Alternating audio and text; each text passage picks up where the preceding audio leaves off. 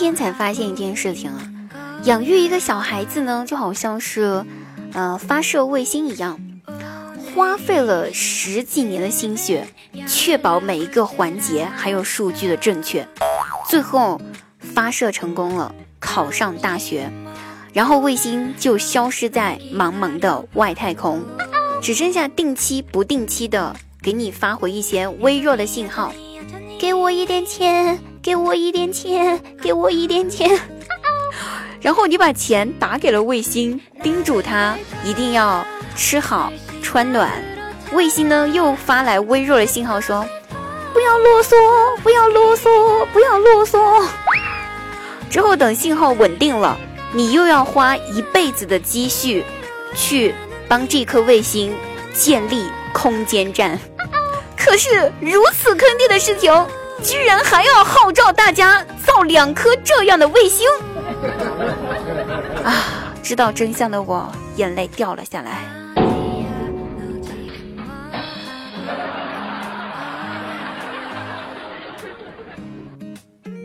好了，朋友们，开心听滴答，不开心更要听滴答。大家好，现在您收听到的是由喜马拉雅独家冠名播出的节目《笑话日常》，每天晚上九点半，滴答姑娘在喜马拉雅现场直播更多内容，期待您的到来哟。嗯。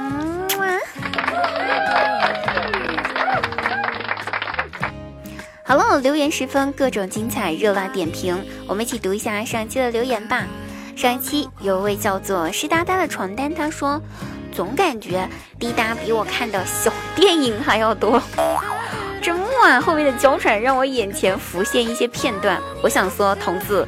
你的心里面很黄，所以你想到的事情自然也是黄的啦。那人家其他人怎么就没有想到呢？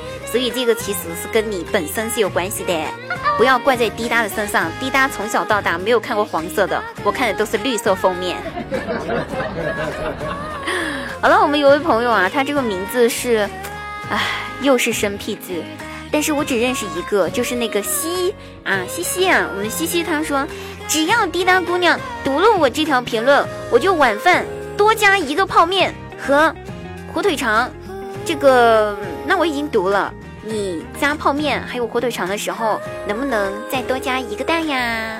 好不好？给自己再加一个蛋，给自己的生活改善改善哟。有位叫幺五八七幺零三的朋友说：“滴答姑娘，我怀着五个月的小宝宝来听你的笑话，以后出生了之后，他肯定是一个笑话大王。其实是不是笑话大王并不是那么重要，重要的是这位小孩子他是带着你们对他的爱还有幸福出生的，他也一定会成为一个世界上最幸福最幸福的小孩啦。”好，有位朋友说：“嗯。”你终于来了，想死你了！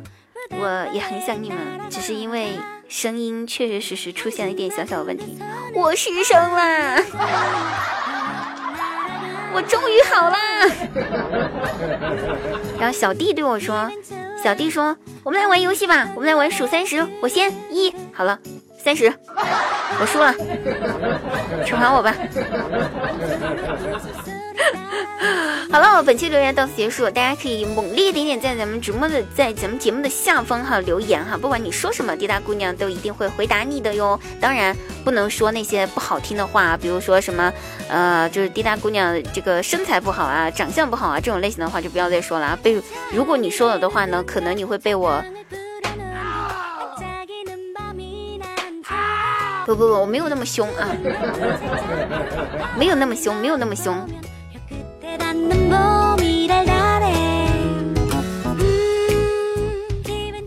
有一辆殡仪车从殡仪馆开出来了，然后有一个小孩子在雨中奔跑着，一直在追那一辆殡仪车，还大声的喊道：“ 爸爸，爸爸，你不要走！”周围的人看到这一幕，都表示同情。觉得这个孩子很可怜，都在安慰他，说：“孩子，节哀顺变吧。”突然，殡仪车停了下来，打开车门，司机走了下来，对小孩说：“吵什么吵啊？等一下，老爸下班了，带你去吃好吃的啊！”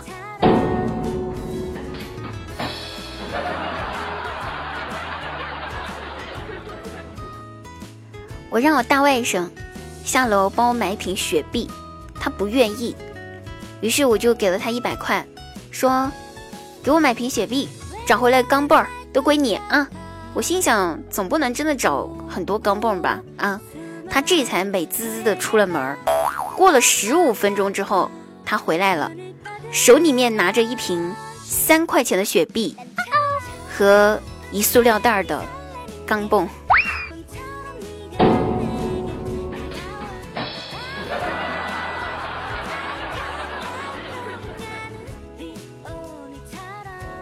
周末在家。带我大外甥复习功课。上周他们刚教了乘法口诀，我就想考考他记住了多少，就对他说：“大外甥呀，咱们来复习乘法口诀哈，开始喽，准备好啊，开始，三七，四七，三九，感冒灵，五八，同城，九九，鸭脖。”啊！快帮我叫救护车吧！赶紧的救护车！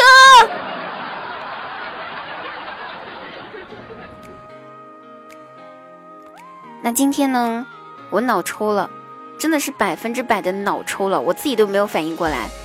下午有点饿，我就去路边的肯德基，走进去对那个点餐员说：“美女，给我来一份土豆丝儿。”然后那个点餐员听完我说之后也愣了，对着我看了两秒钟，然后轻声的回：“请问一下，您要的是薯条吗？”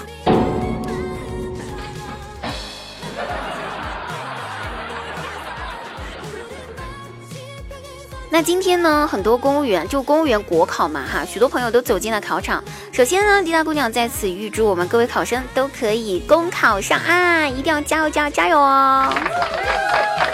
那但是呢，我记得当年我自己公考的时候哈，哎，自打进入考场以来，我就独得试卷的恩宠。我告诉试卷一定要雨露均沾，雨露均沾。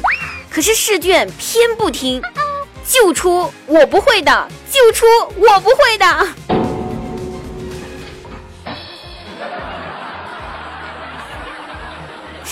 于是我成了一名在喜马拉雅混迹的无名小主播。好了，朋友们，作为一名小主播，希望大家支持，大家记得来找滴答姑娘玩哦，我在直播间等你们，拜拜，嗯啊。